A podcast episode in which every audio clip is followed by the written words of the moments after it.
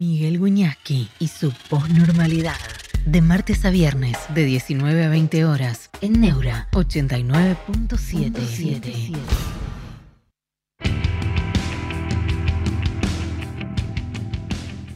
¿Cómo están? Buenas noches, bienvenidos a la posnormalidad. Vengo a hacer gimnasia. Se viene, viste, viene el apocalipsis, pero hay que hacer un poquito, hice, un poquito de gimnasia. Pero bueno, hay que cuidarse.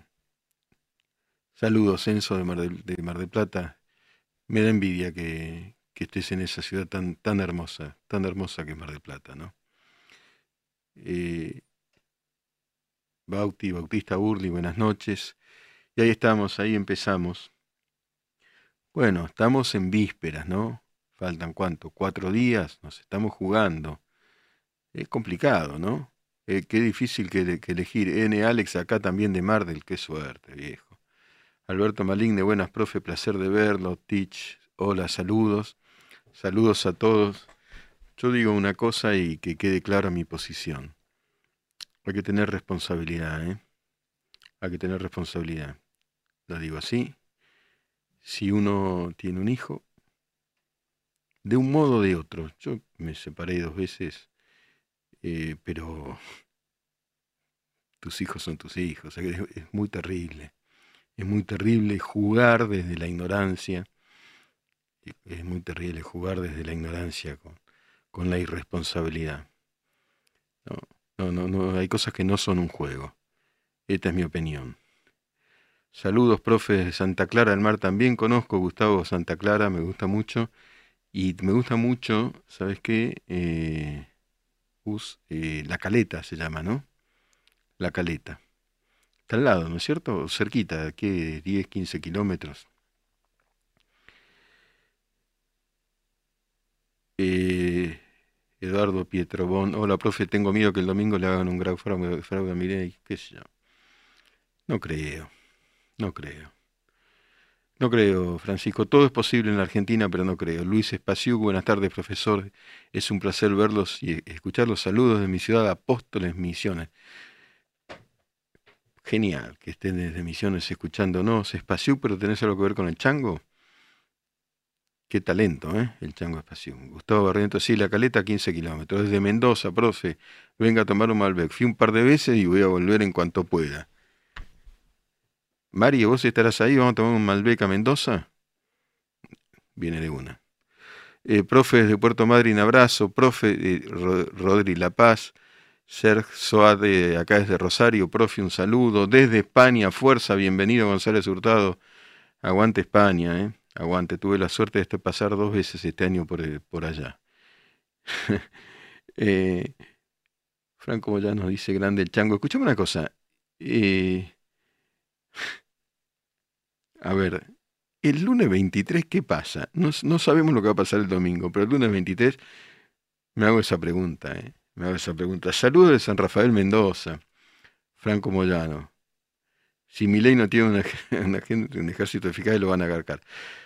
Y hay gente que piensa, bueno, hay gente, a ver, muchachos, compiten varios, ¿no? Ahora en un rato Fanta va a tener, es así, ¿no? A Schiaretti. Salvo yo, viene entre Schiaretti, compiten, digo, compiten varios, ¿no? no y todos eh, legalmente tienen que tener las mismas condiciones. Luis Espaciuc solo vecino, y Espaciuc acá es como González o Fernández en otros lares, sí, lo sé, lo sé. Uy, desde Chile un saludo, lo veo siempre, no puedo creer, me, me, me, como que me emociona todo esto, ¿no? Hoy vamos a hablar de diversas cosas. Nacho dice, nos viene a vender Córdoba, Schiaretti. Yo lo vi un acto en un teatro no hace mucho, que fue espectacular, ¿eh? Espectacular, porque hay, hay cosas en Córdoba para, desde hablando de Schiaretti, hay cosas para valorar, ¿no? Eh, como en diversos lugares, ¿no? Saludo desde Tigre, dice Intia Piazza, eh, estudio finanzas mientras los escucho. Qué grande estudiar. Teach 109, el domingo hay que tomarlo con calma y el lunes se va a despejar la neblina. Esperemos, viejo. Esperemos. Lo que quiero decir, vamos a hablar con gente que opina una cosa o la otra y hablamos con todo el mundo. Ahora, sobre las cosas serias, hablar con seriedad. Quiero ser claro en esto. eh, con seriedad y con saber. ¿no? Porque si no, eh, no pasa nada, no pasa nada y por ahí puede pasar. Saludos desde Quilmes, tierra de las obras kirchneristas innecesarias, dice EJC80.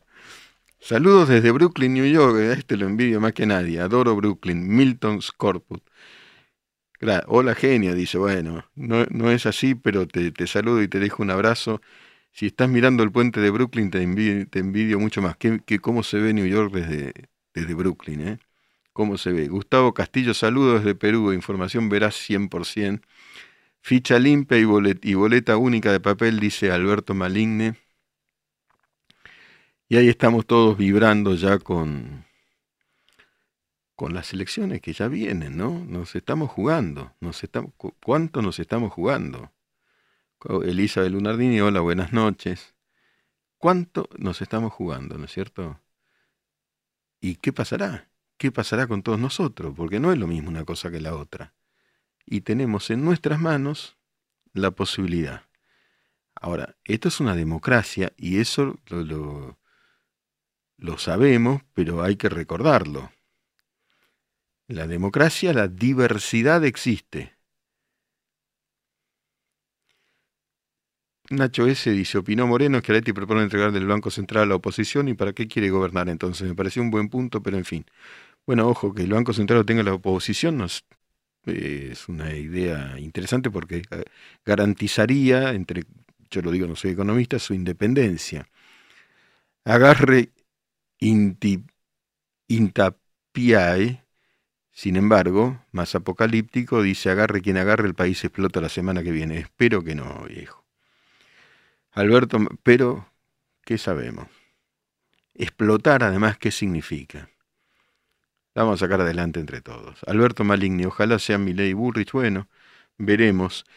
Ahora vamos a hablar con, con, enseguida, en un rato, con una persona que vive en España que es profesor de física teórica y que íbamos a hablar de física y del misterio del universo y, de la Argentina también. Ya, ya enseguida, en cuanto nos conectemos, vamos a escuchar. Miguel, me preocupa la gente que milita la hiper. Y si los que mira, si te la hiper es yo les doy mi opinión. Esto es la hiper. Esto es la hiper.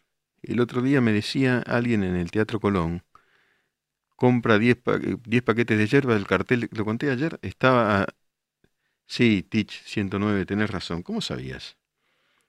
Edelstein. Eh, me decía, voy a comprar 10 paquetes de hierba, 6.50, decía. Los agarra.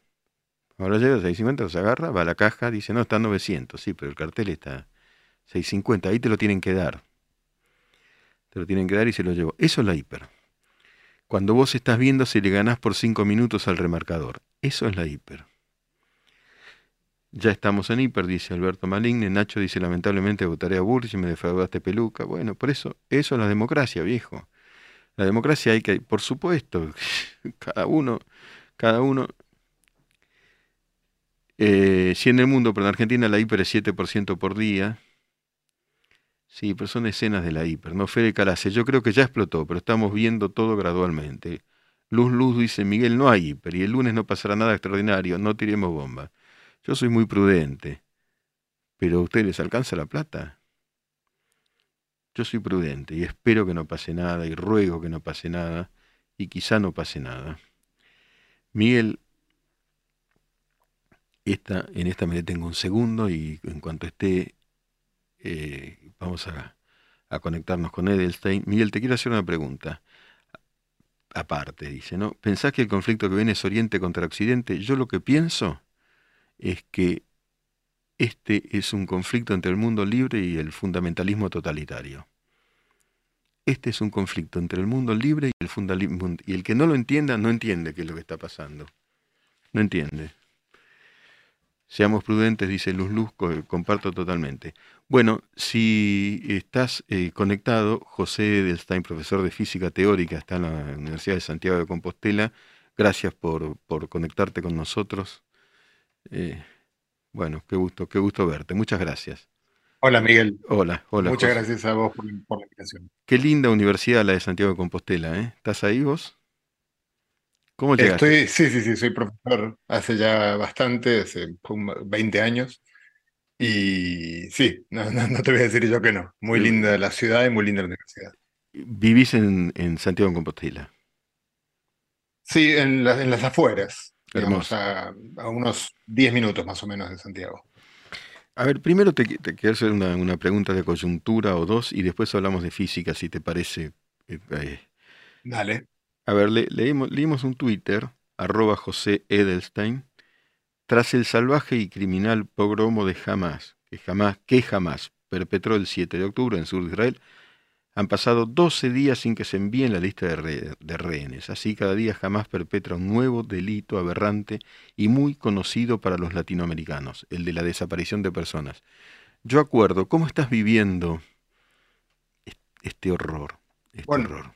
Con gran angustia, por supuesto. Eh, bueno, por mi apellido, cualquiera podrá adivinar que soy judío, entonces hay una, hay varias fuentes de angustia. Una, una es, eh, tengo familia en Israel, tengo, he estado muchas veces, conozco gente, así que mi familia está bien, pero siempre hay gente, digamos, conocidos de conocidos que, por ejemplo, están ahora mismo desaparecidos, ¿no? Que a eso apuntaba ese tweet que puse hoy. Em, pero bueno, luego, y luego en lo particular acá con una cierta angustia por, por ver la reacción de, la opinión pública eh, europea, eh, de parte de la, opinión pública europea, pero la más, eh, la más vociferante, por así decirlo, que, que para mí, digamos, revela que el antisemitismo es algo que, que, no se termina de ir nunca de, Europa, ¿no? Porque al margen de, obviamente, el tema del conflicto es un tema complicado, largo y que supongo que nos dará para abordar hoy, pero, pero es muy sorprendente que ante los incidentes del 7 de octubre, ¿no? cuando, cuando jamás entraron, no sé, aparentemente varios miles de, milicianos y empezaron a matar básicamente como si fuera un juego de, consola, de estos de videojuegos, a matar gente en forma completamente a todo el mundo que pudieran. Básicamente el objetivo era matar al máximo de gente y sabiendo que iban a morir también los que, salvo los que volvieron a Gaza, los que, los que se quedaron en territorio israelí iban a morir. Entonces, eh, una, una, apuesta eh, terrorista, nihilista, eh, completamente aberrante, y sin embargo, es muy chocante ver que a la gente le cuesta mucho los primeros comentarios de mucha gente de aquí, del mundo de la cultura, por ejemplo, fue, bueno, pero hay que poner en contexto, ¿no? Y entonces empezaron a explicar el conflicto y las razones que pueden tener los palestinos, que porque las comprendo perfectamente, pueden tener muchas razones para para estar este, indignadísimos, digamos, pero eh, no cualquier cosa es válida eh, para defender nada, absolutamente nada. ¿no? Además hay que, hay que eh, focalizar el hecho, ese hecho, ingresar. A mí, ¿sabes lo que me impactó mucho, José? Y, entre todas las cosas que me impactaron y nos siguen impactando, ingresar a una fiesta de jóvenes por la paz que estaban bailando, que era la alegría, y matarlos. Me pareció que condensaba un poco bueno, esa, esa furia enseguecida, apocalíptica, ¿no? terrorífica, ¿no? No sé. Sí, y, de hecho, bueno, eh, un par de kibbutz que están muy cerca de Gaza son, eh, bueno, primero el que conozca lo que quieren, lo que es un kibbutz. Un kibbutz es una, normalmente una, una eh, agrupación de gente que, normalmente la gente que vive en un kibbutz es pacifista, quiere la paz con, con los palestinos, quiere que haya dos estados para dos pueblos, particularmente los que vivían allí. Era, eran gente que durante mucho tiempo tenían vínculo con, con, los, con muchos palestinos que estaban en la franja de Gaza. O sea, a la gente le cuesta comprender, creo yo, que, que jamás es, eh, es un eh, tirano de su propio pueblo, digamos, y que, que es, eh, con jamás es absolutamente imposible que haya dos estados y que haya, que haya paz en la, en la región. Y además Eso está clarísimo. El primer mandamiento, digamos, de la, estatuto de Hamas es exterminar el Estado de Israel. ¿Cómo puede haber dos estados si lo primero que quiere hacer esa dictadura atroz? Otro tuit, eh, José, que me, y después vamos a hablar de física, que, me resultó muy interesante. Como hay quien dice, decís vos, que no puede opinar porque vive en el extranjero, aquí tienen a uno de los científicos, eh, no, eh, decir que no hay que votar con mi ley, algo así, ¿no es cierto? Por mi ley. ¿Qué, te pasa con eso de, eh, ¿Qué te pasa con eso de que no podés opinar? ¿Quién te dice que no podés opinar?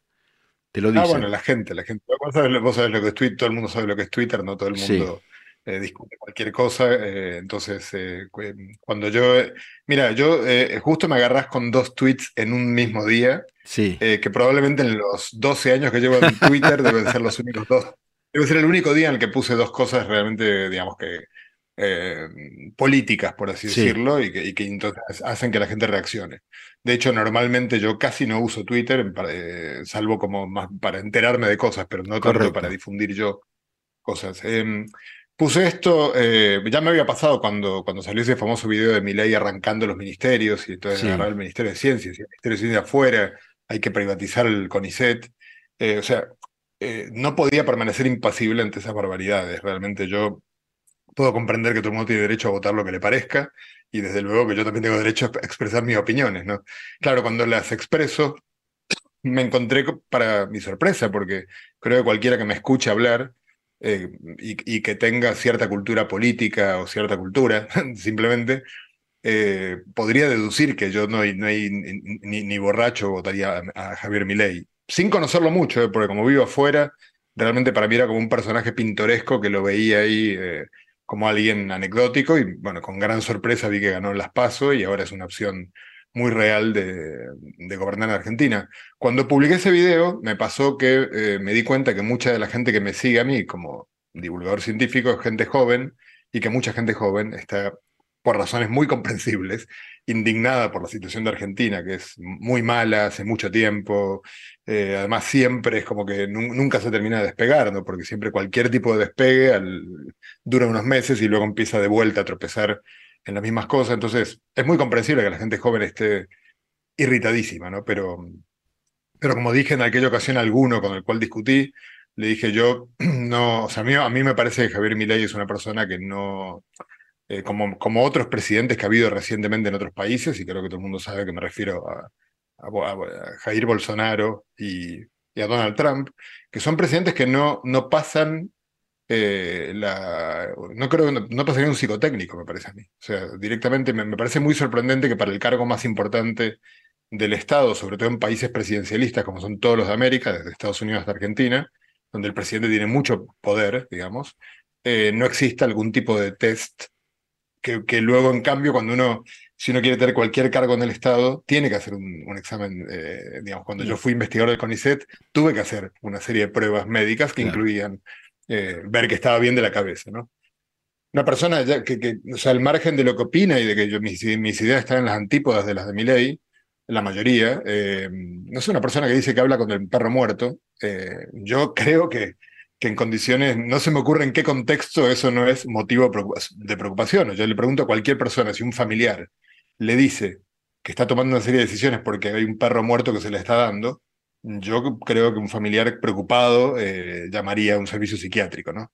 Entonces no entiendo cómo acá en este caso no solo no se llama un servicio psiquiátrico, sino que se le celebra este tipo de excentricidades y, y quizás termine siendo el presidente de Argentina, eh, con gran inquietud para mí, por supuesto. es probable.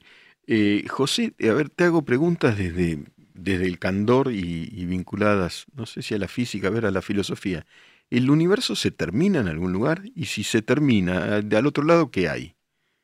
Es una pregunta de Kant, en realidad. Bueno, el universo, eh, siempre hay que aclarar, siempre aclaro esto y soy un poco un aguafiestas para las, entrevistas porque aclaro que la ciencia se maneja con, con- con prudencia porque, por ejemplo, hasta, hasta hace 25 años, no tanto tiempo, creíamos que el universo era, era finito en su extensión. Sí, y hoy sabemos que, bueno, lo que sabemos hoy es que no, que el universo es infinito y lo que sí es finito es lo que llamamos universo observable, que simplemente es finito porque la luz eh, tiene una velocidad, digamos que son 300.000 kilómetros por segundo, entonces el universo tiene una edad, que son 13.800 millones de años, y en, más o menos, y en ese tiempo la luz recorre una cantidad, una- un, cierto espacio, entonces lo que podemos ver es eso que la luz mm, ha podido recorrer, pero todas las evidencias apuntan eh, a que vivimos en un universo que pareciera ser de extensión infinita.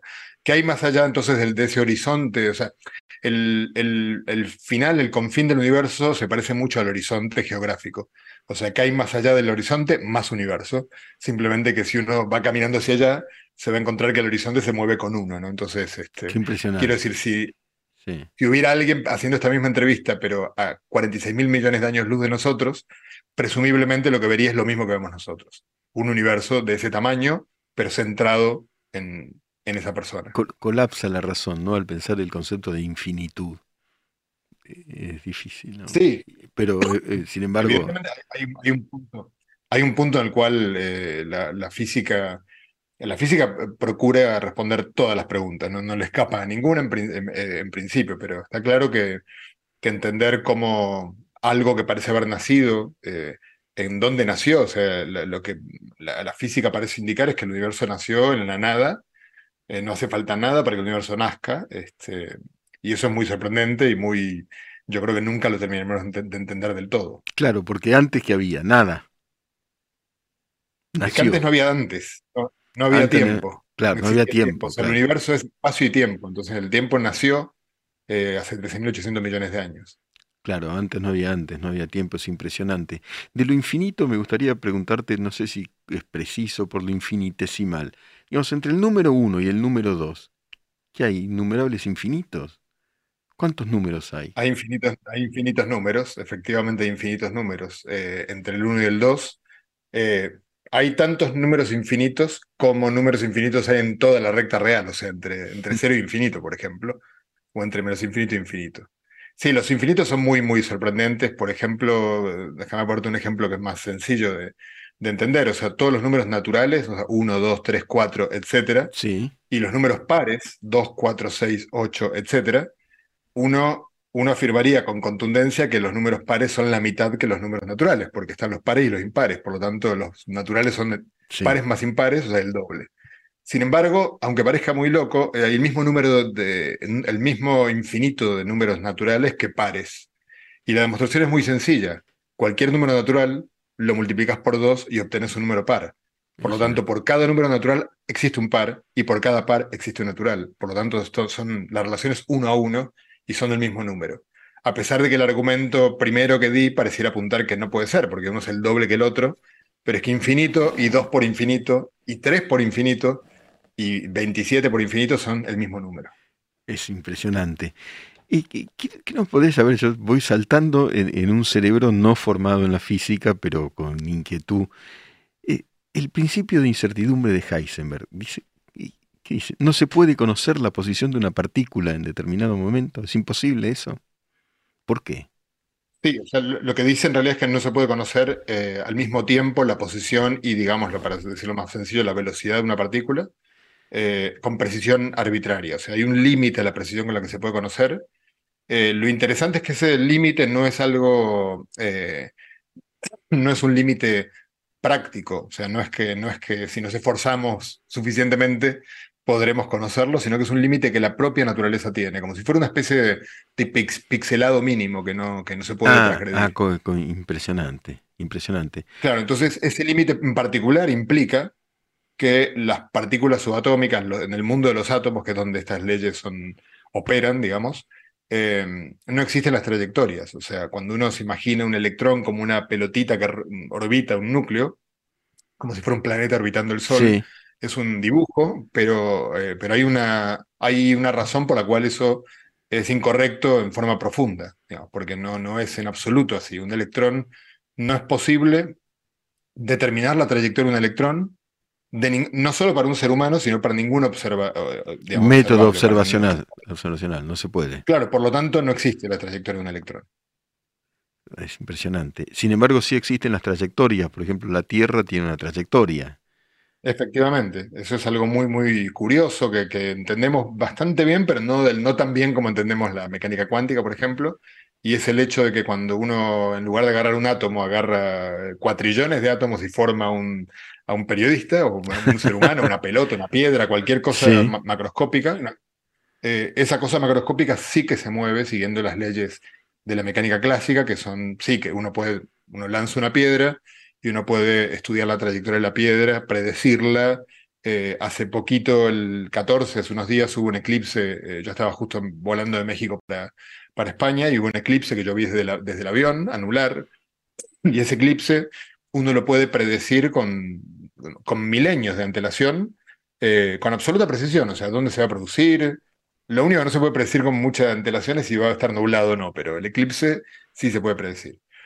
¿Qué es lo que pasa? Es que no, no, es que el mundo clásico no esté sujeto al principio de incertidumbre, lo está.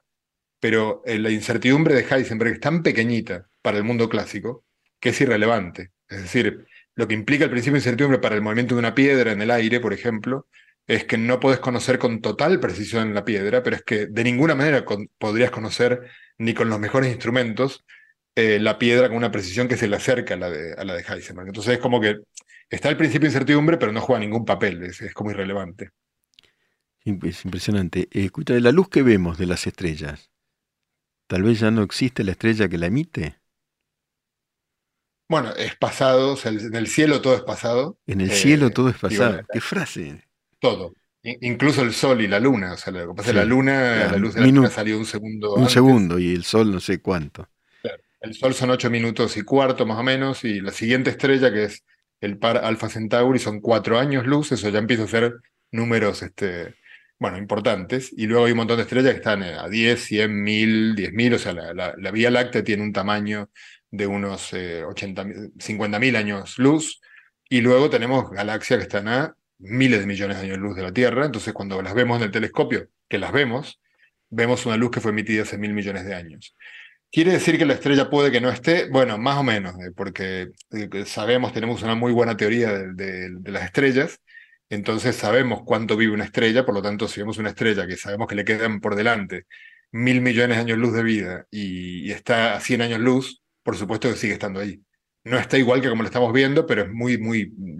Claro. En la vida de la estrella es muy, muy relevante esa diferencia entre la situación actual de la estrella y la que vemos.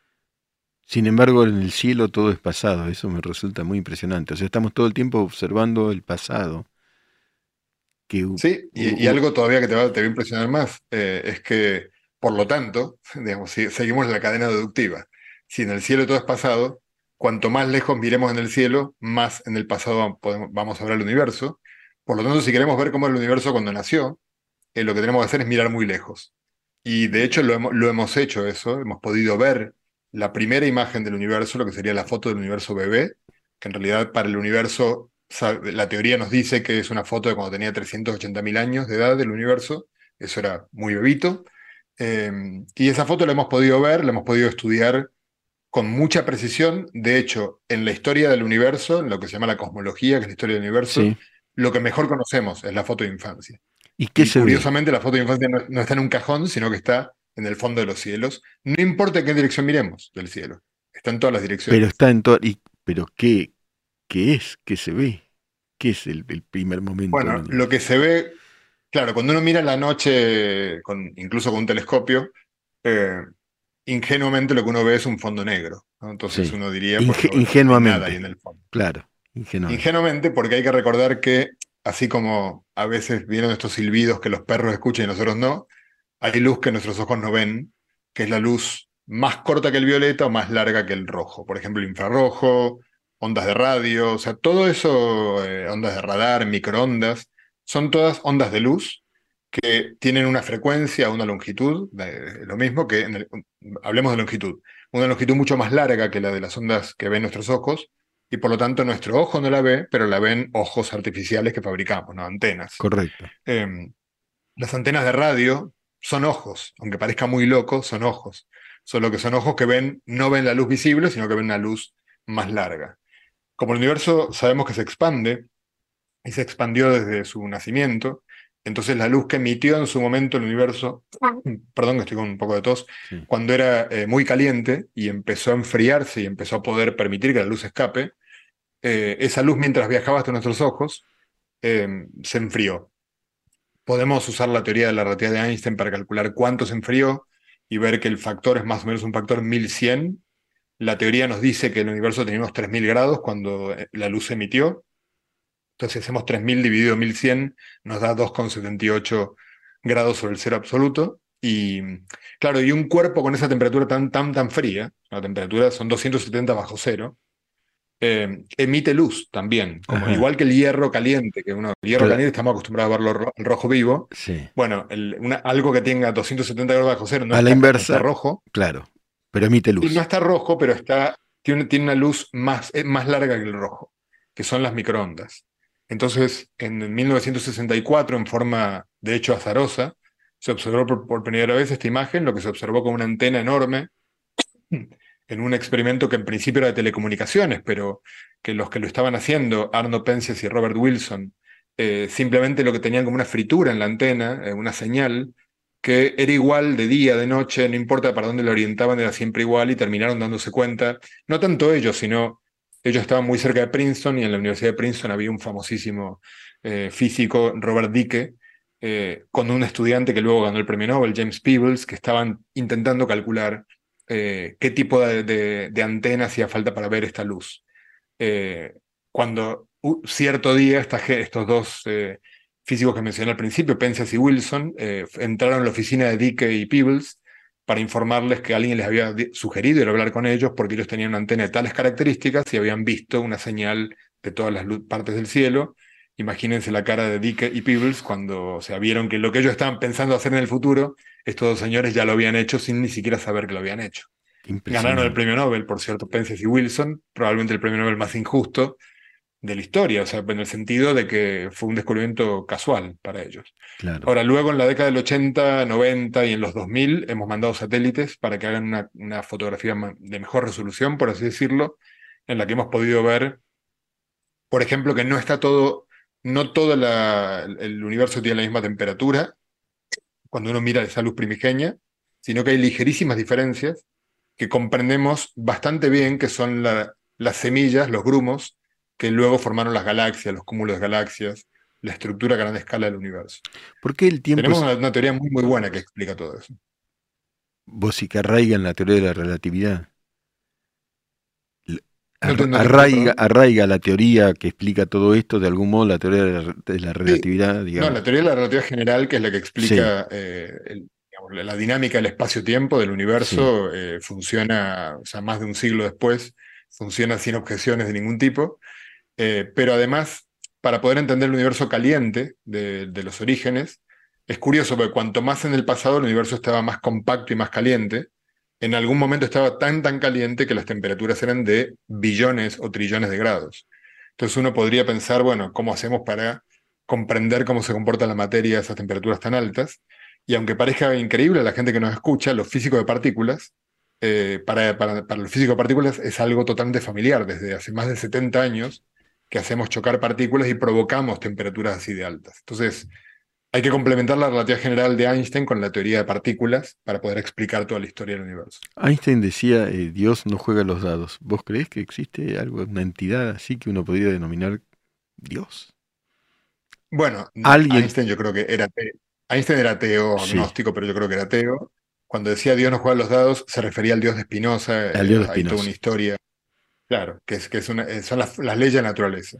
Y lo decía porque la mecánica cuántica eh, tiene una, es intrínsecamente probabilística, es una teoría muy, muy extraña porque, eh, bueno, ya mencionamos antes un poquitito parte de su extrañeza, ¿no? No puedo saber dónde está un electrón exactamente, sino que puedo conocer probabilidades, y es lo máximo que puedo conocer, o sea, no es una limitación mía, sino de cualquier observador. Entonces Einstein decía eso no puede ser, o sea, lo único que puede reflejar que yo no pueda conocer exactamente la teoría del electrón es que la teoría es incompleta. Si yo tuviera una teoría completa, sería capaz de conocer perfectamente dónde está el electrón. Entonces hubo una, bueno, hay una historia muy linda porque Einstein intentando mostrar que la teoría era incompleta, se le ocurrió una idea brillantísima en el año 35, intentando refutar la cuántica, y básicamente lo que hizo fue identificar algo que nadie se había dado cuenta que la cuántica tenía, y que es lo que hoy llamamos entrelazamiento cuántico, es que dos, dos sistemas cuánticos pueden estar unidos aunque estén muy lejos unos de otros. ¿Qué son dos sistemas, dos sistemas cuánticos? ¿Qué es un sistema sí, cuántico? o sea, por ejemplo, puede ser algo tan simple como una partícula que se desintegra en dos. Eso ocurre mucho en la naturaleza, entonces uno, esas dos partículas en las que se desintegra, mientras uno no, no observe ninguna de las dos o ninguna de las dos entre en contacto con un sistema macroscópico, se mantienen entrelazadas. Por lo tanto, lo que le pase a una eh, determina lo que le pase a la otra. Y claro, Einstein decía eso no puede ser, porque si yo dejo que se alejen mucho en un experimento mental, y en algún momento, bueno, una se va a Argentina y la otra está en España, y entonces lo que vos midas de una partícula va a influir lo que mida yo, eh, pero según la mecánica cuántica, dice Einstein, no está definida ni tu partícula ni la mía, Eso quiere decir que en cuanto vos midas, la mía instantáneamente va a tomar una, un cierto, mm, va a tomar un estado determinado, y Einstein decía, no puede ser porque la luz es lo más rápido que puede viajar, tarda un tiempo en llegar de Argentina a España, por lo tanto no puede ser instantáneo esto. Y bueno, no tenía razón Einstein, o sea, sí que ocurre esta, eh, esta eh, relación instantánea entre las dos partículas, no viola la relatividad como él creía, y es lo que se llama entrelazamiento cuántico, y es la base hoy de todo lo que es la computación cuántica, el Internet cuántico, bueno, una, una serie de revoluciones tecnológicas. ¿Qué, es la computación, ¿qué es la computación cuántica del Internet cuántico? Mira, es intentar usar justamente esta propiedad, que es en, lugar de... La computación cuántica básicamente es, en lugar de usar, como usa toda la computación que conocemos, un sistema digital de unos y ceros, o sea, básicamente algo binario, en lo cual cada bit está o encendido o apagado, entonces son unos y ceros, y es, bueno, toda la combinatoria que hace la computación que ahora mismo estamos usando para comunicarnos vos y yo. Eh, en los sistemas cuánticos, algo puede no estar ni en uno ni en cero, sino una combinación indefinida de unos y ceros. Eso te da a priori la posibilidad de en un bit guardar muchísima más información que en un bit que solo tiene uno y cero, por un lado. Ahora, por otra parte, eh, si te contara un poco más en detalle, que no va a matar tiempo de hacerlo, también tiene un grave problema para ver cómo puedo usar a mi favor eso. O sea, es bastante evidente que, que, tengo esta posibilidad de que un sistema no esté en uno y cero, sino en una combinación, por lo tanto tengo más estados, pero cómo lo uso a mi favor. Entonces, bueno, estamos de momento, eh, en la parte eh, técnica o ingenieril, lo que está ocurriendo es que en varios lugares, en, todas las empresas básicamente tecnológicas importantes, como Google, IBM, etcétera, están eh, desarrollando sus propias computadoras cuánticas con sistemas diferentes cada una, cada una tiene su, lógica, pero la idea es producir lo que se llama un qubit, ¿no? que en lugar de ser un bit, uno y cero, es un qubit que puede tener este sistema entrelazado entre el uno y el cero, ¿Qué pasa? Que normalmente la cuántica, la cuántica y la temperatura se llevan muy mal. Cuando, cuando hay mucha temperatura en el ambiente suelen romperse los efectos cuánticos. Entonces, estas computadoras tienen que estar enfriadas a temperaturas muy, muy bajas. Eh, normalmente son, son aparatos eh, bastante grandes, sobre todo porque la parte de enfriamiento es muy grande. Y de momento eh, cuesta muchísimo escalarla. O sea, uno, uno puede saber cómo hacer un qubit, pero si uno dice, bueno, necesito poner un millón de qubits, eh, es muy difícil hacerlo. O sea, cuando empezás a agregar, agregarlos, en un momento se rompe lo que se llama la, coherencia cuántica y entonces el sistema pasa a ser clásico, ¿no? entonces mm, se arruina. Eh, ahora, ahora, igual está progresando increíblemente, o sea, esto empezó hace unos, no sé, 20, 30 años y, hay cada año hay progresos. El año pasado, hace un par de años hubo un anuncio de que por primera vez una computadora cuántica fue capaz de hacer una tarea más rápido que una computadora clásica. Este, o sea que, bueno, yo creo que si hablamos dentro de 10 años, va a haber seguramente computadoras cuánticas que van a hacer cosas eh, alucinantes. Probablemente no en las casas de la gente, eso es muy difícil imaginar, porque mm. por lo que te acabo de decir, la temperatura es difícil imaginar que esto pueda convertirse en una, en una laptop. Pero bueno, también era difícil imaginarlo cuando las computadoras, cuando yo estudiaba, era, eh, uno tenía que ir a salones enormes donde las computadoras ocupaban todo un salón, y hoy en día te estoy hablando con una laptop que tiene mucha más capacidad que toda esa computadora que ocupaba un salón. Entonces, hay que ser cautos. Todo, todo es posible. Eh, la última, José, ¿tu Dios es el Dios de Spinoza, las leyes de la naturaleza o, qué? ¿O qué? Sí, como mucho, como mucho es ese. Yo, yo de hecho, yo soy ateo y, eh, y eh, entre los físicos, bueno, Einstein un poco fundó esta idea de hablar siempre del Dios de Spinoza, Hawking también lo tomó. Entonces Hawking le gustaba decir que si conociéramos la teoría final, leeríamos la mente de Dios. O sea, se juega con esa especie de metáfora que a mí, dado que Dios este, tiene tantas otras connotaciones y la gente hasta se mata por Dios, yo prefiero evitarla. Pero como mucho, sí, esa eh, podría aceptar que se llame Dios a la ley de la naturaleza. Eh, pero bueno, es muy diferente al Dios que la gente en general. Por, por ese Dios nadie se mata. Genial. José, realmente un gusto y nos enseñas a todos. Volveremos a encontrarnos seguramente. Un abrazo muy grande, muchísimas gracias. Un abrazo grande. Gracias a vos. Postnormalidad. Un espacio abierto para pensar en libertad.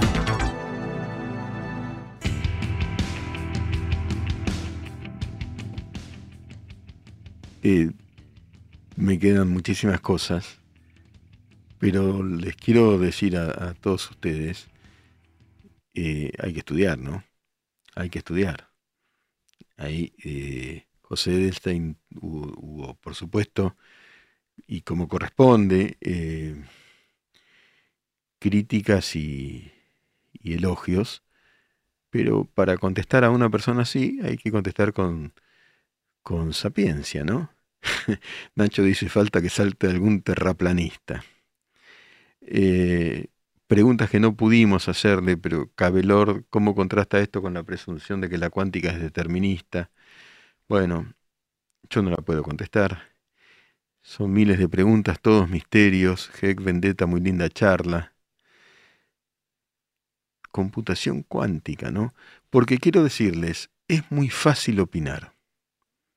Muy fácil opinar. Es muy difícil saber investigar, estudiar. Muy fácil opinar. Y es muy fácil desacreditar. Es muy fácil desacreditar. ¿no? Es muy fácil eh, propagandizar. Es muy difícil fundamentar. Fundamentar. Es muy difícil medir. Es muy difícil cuantificar. Es muy difícil elaborar teorías son años y años y años, ¿no? Entonces, me parece que, y esta es una reflexión, si vamos a ir al poema, pues después viene Schiaretti, vamos a terminar unos minutos antes, eh, me parece que la Argentina, ese salto cualitativo y cuantitativo que necesitamos, alguien hablaba del número de pobres, eh, ese salto se va a dar en la medida en que haya mayor aprendizaje, mayor precisión, más ciencia, más cuantificación, mayor saber y menor eh, irresponsabilidad nociológica, diría yo. Nociológica es conocimiento, ¿no es cierto? Puede haber tanta irresponsabilidad nociológica. Puede haberla donde no importa, la cancha de fútbol. No pasa nada, en la medida en que no sea una locura, ¿no? Que no que esa irresponsabilidad nociológica no implique que se maten los unos a los otros. Entre las muchas cosas que dijo José Edelstein es que la gente se mata por Dios. Y en un punto, acá me meto en un problema teológico político, Dios es una opinión. ¿Es este o es este otro? Es una opinión, ¿quién lo puede probar? Es un acto de fe. Yo no tengo fe de que ahora son las 19.49. Son las 19.49. Tengo fe respecto de aquello que no sé del todo por eso tengo fe y es válido. Ahora, por ese Dios y por esa cosa que no puede probarse, por esa incertidumbre que denominamos Dios, la gente se mata. Por las leyes de la naturaleza no. No se mata. Vamos al poema y cerramos enseguida. Pensar, pensar, pensar. Posnormalidad. Pensar escuchando. En Neura.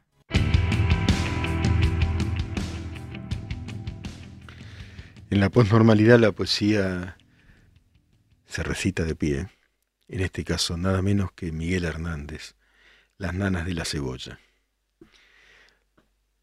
La cebolla es escarcha, cerrada y pobre, escarcha de tus días y de mis noches, hambre y cebolla, hielo negro y escarcha grande y redonda.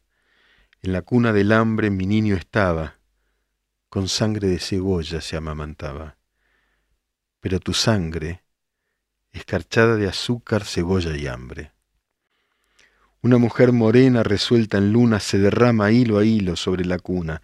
Ríete, niño, que te tragas la luna cuando es preciso. Alondra de mi casa, ríete mucho, es tu risa en tus ojos, la luz del mundo. Ríete tanto que en el alma al oírte bata el espacio. Tu risa me hace libre, me pone alas, alas. Soledades me quita, cárcel me arranca, boca que vuela, corazón que en tus labios relampaguea. Es tu risa la espada más victoriosa, vencedor de las flores y las alondras, rival del sol, por venir de mis huesos y de mi amor. La carne, aleteante, súbito el párpado, el niño como nunca coloreado, cuánto jilguero se remonta, aletea desde tu cuerpo Desperté de ser niño. Nunca despiertes. Triste llevo la boca. Ríete siempre, siempre en la cuna, defendiendo la risa, pluma por pluma. Ser de vuelo tan alto, tan extendido, que tu carne es el cielo recién nacido. Si yo pudiera remontarme al origen de tu carrera. Al octavo mes ríes con cinco azares, con cinco diminutas ferocidades, con cinco dientes como cinco jazmines adolescentes. Frontera de los besos serán mañana, cuando en la dentadura sientas un arma, sientas un fuego correr dientes abajo, buscando el centro. Vuela, niño, en la doble luna del pecho. Él, triste de cebolla, tú satisfecho. No te derrumbes, no sepas lo que pasa, ni lo que ocurre. Miércoles posnormal con Miguel Wiñaski.